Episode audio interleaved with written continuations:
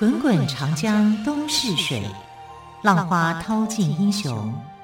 是非成败转头空。古今多少事，都付笑谈中。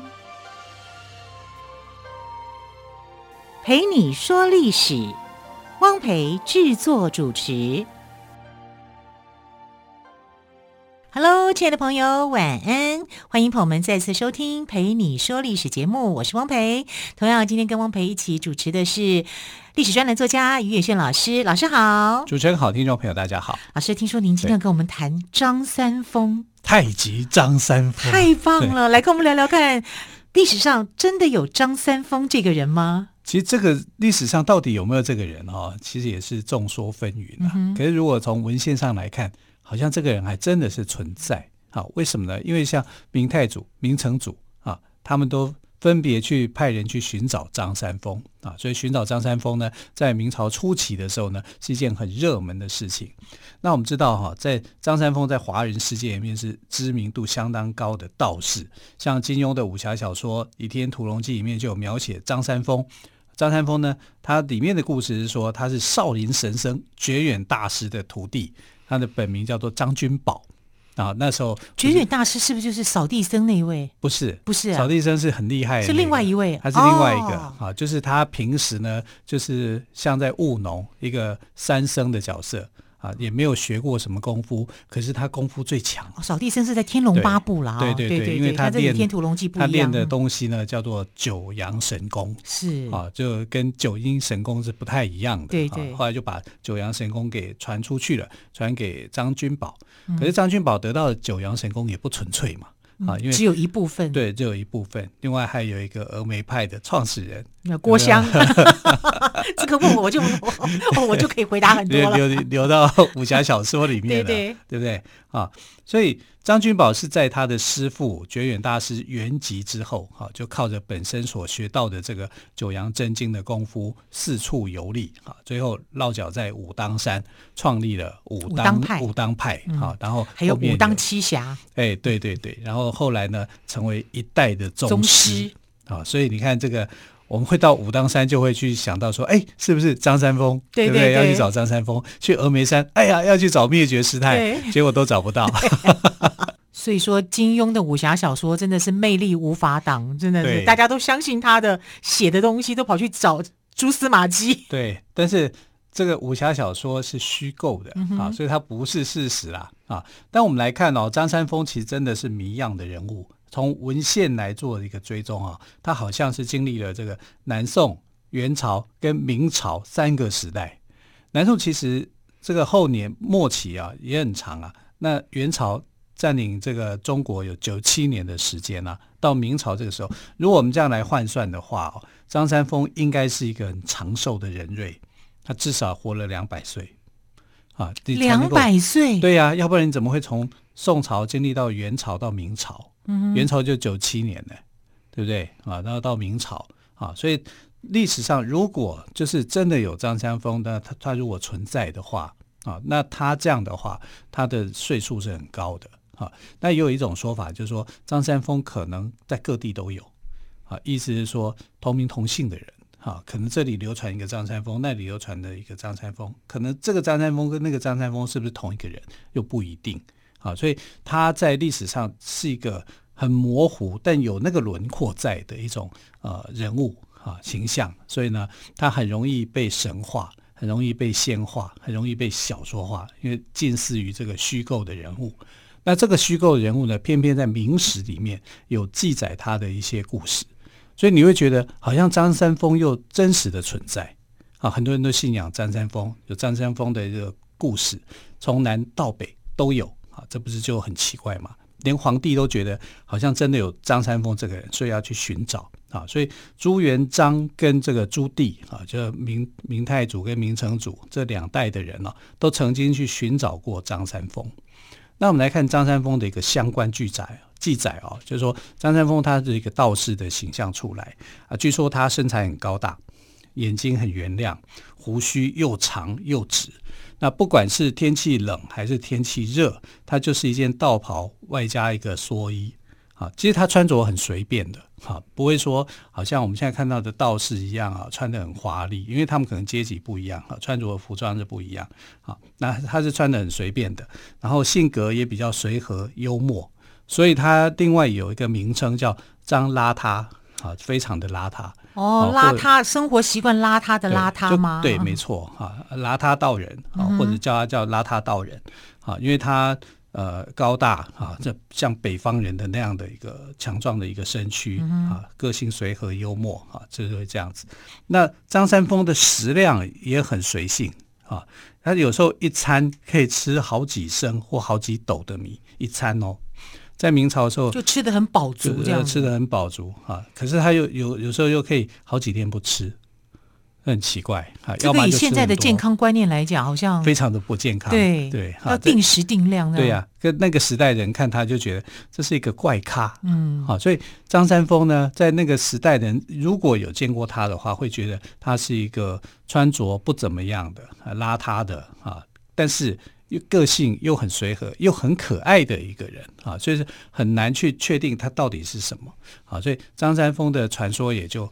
越来越多啦，他相关的事情啊也越来越多。嗯、那太极剑啊、太极拳啊这个部分呢？啊，这个你刚讲的是吃饮食的部分。对，这个就让武术界也很迷惑、嗯、啊，因为武术界里面去讲说，到底这个太极拳的创始人是谁啊？有一派的说法就是说，那当然就是武当张三丰了。嗯、张三丰去创这个啊。呃太极拳，可是张三丰是不是确定有这个人都还不一定了？那怎么去创的呢？好，所以这只能是一种说法。那真正的太极拳的说法又有很多种。我们现在有杨氏太极，有陈氏太极，有武氏太极，有很多家的这种不同的这个太极的拳法，哈，跟这个呃传出来的一个门路哈是不同的啊。那最普遍的一般的说法是认为说太极拳。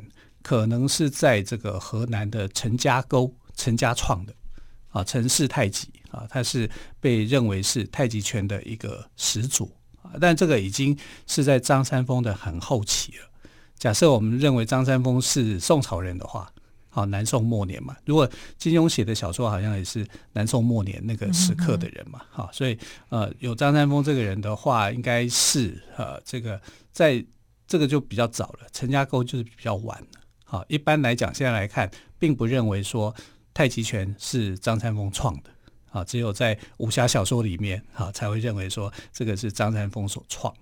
不过，因为演张三丰演的真的太传奇，对，他演的真好，那我真的相信他太极生两仪，两仪生四象，啊，这个是有的啊，八卦，这跟这个太极拳没有关系，啊，不一样的，这是道教里面所传下来的那种那种呃，这本来就有的哈，就是在那个道教的经典里面，所以他跟张三丰这个故事件是两回事，就对了，对对，这是两回事哈，哦，他只是借这个。文字哈，然后去创啊，什么呃，这就是金庸厉害的地方了。对，哈，那太极就是太极是得其意嘛，就是说他告诉你的是一个意念，哈，你天地之间好像化成一个圆一样，哈，你用呃这个你使用出来的一个法门，哈，跟那个文字没有什么关联的。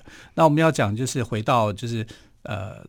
明成祖哈跟明太祖他们去寻找张三丰，那明成祖寻找张三丰的一个原因啊，其实我自己认为是他想要借这种上山寻道的方式啊，去把天下所有的这个山门好好的做一个检视，看看里面有没有明慧宗的踪影。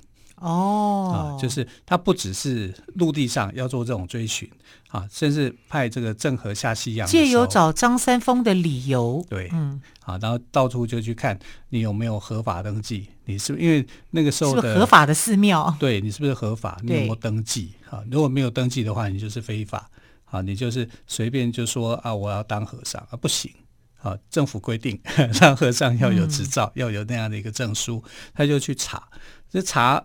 目的当然就是目标，就是放在明惠明惠帝嘛。你到底有没有跑去当和尚？因为那时候的传说就是明惠帝呃明太祖留给他的袈裟、剃剃剃头刀啊，让他化妆成为道士逃亡。嗯哼，啊，因为明太祖在去世前就已经知道说他的儿子啊，就是明成祖可能会害死他的孙子啊，就预留这个伏笔啊，让他啊从一个啊。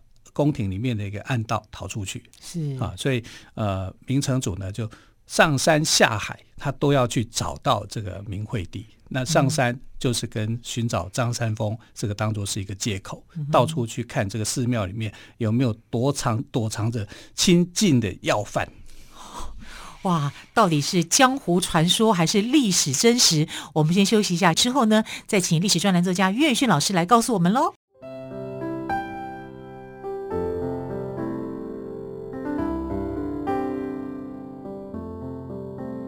听见台北的声音，拥有颗热情的心，有爱与梦想的电台，台北广播 FM 九三点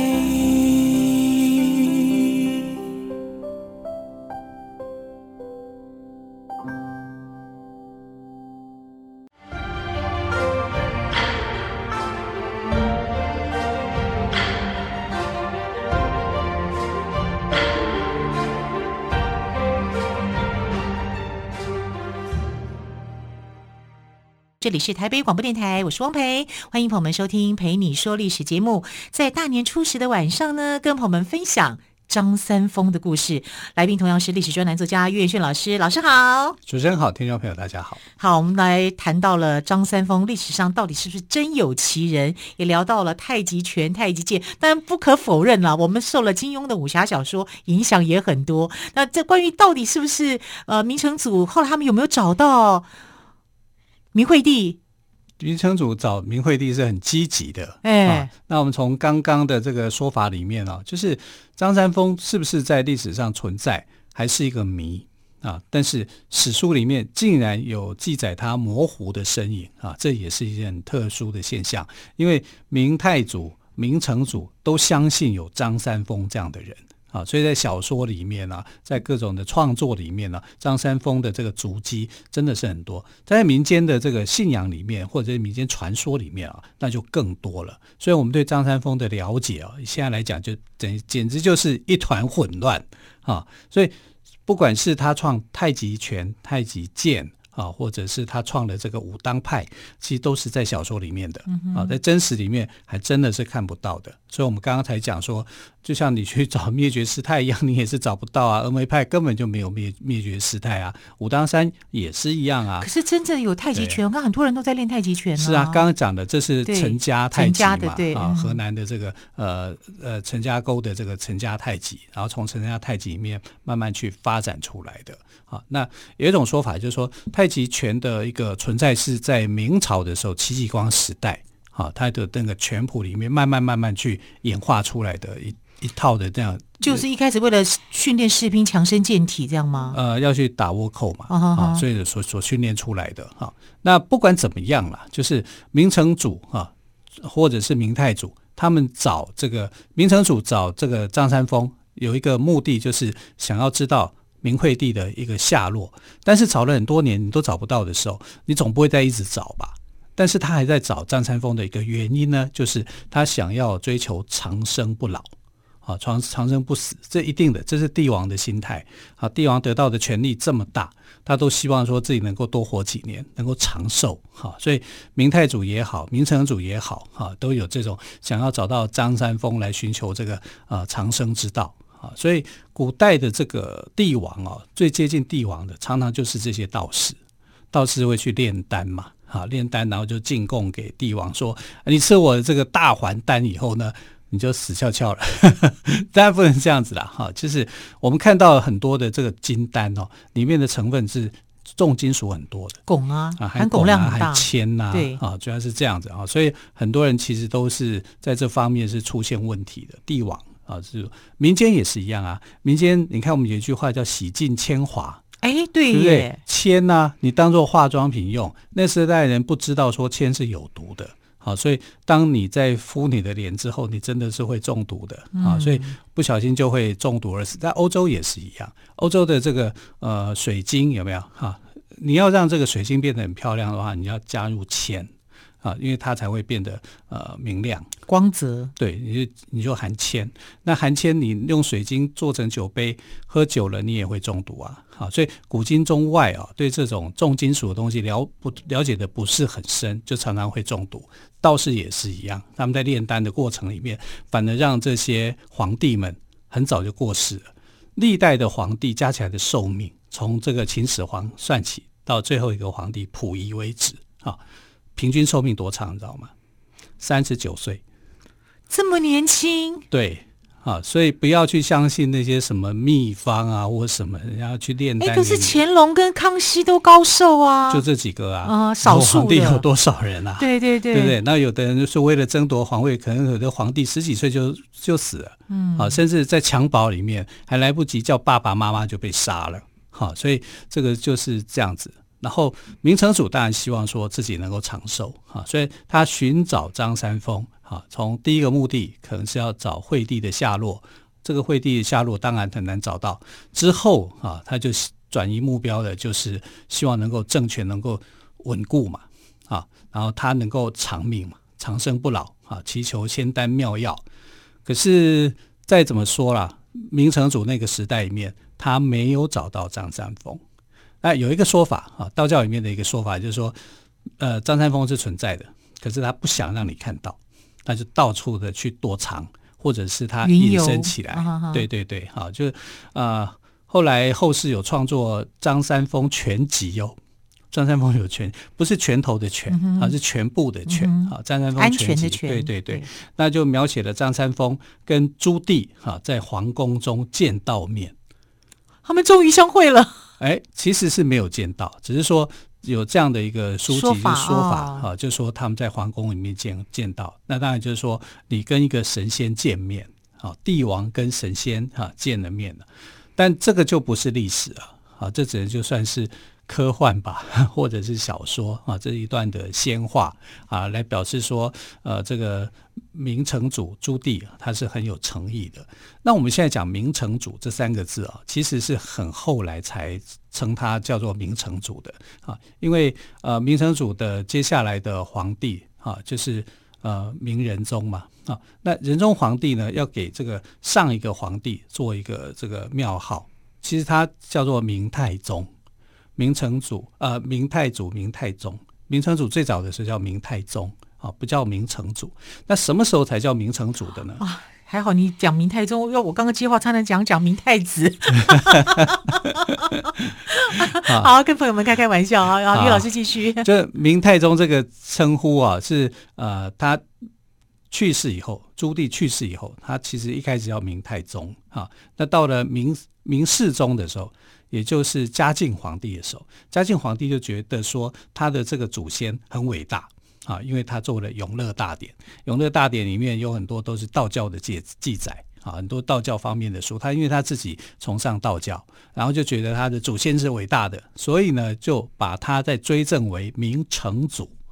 是这样来的哦，所以在后来才叫明成祖。对，在嘉靖皇帝之前的这个相关的史书的记载都叫明太宗啊，是主要是这样来的。那我们后世在呃称呼称他的时候，你也没办法说的那么细嘛，哈，所以就呃直接就用明成祖啊来说他的哈。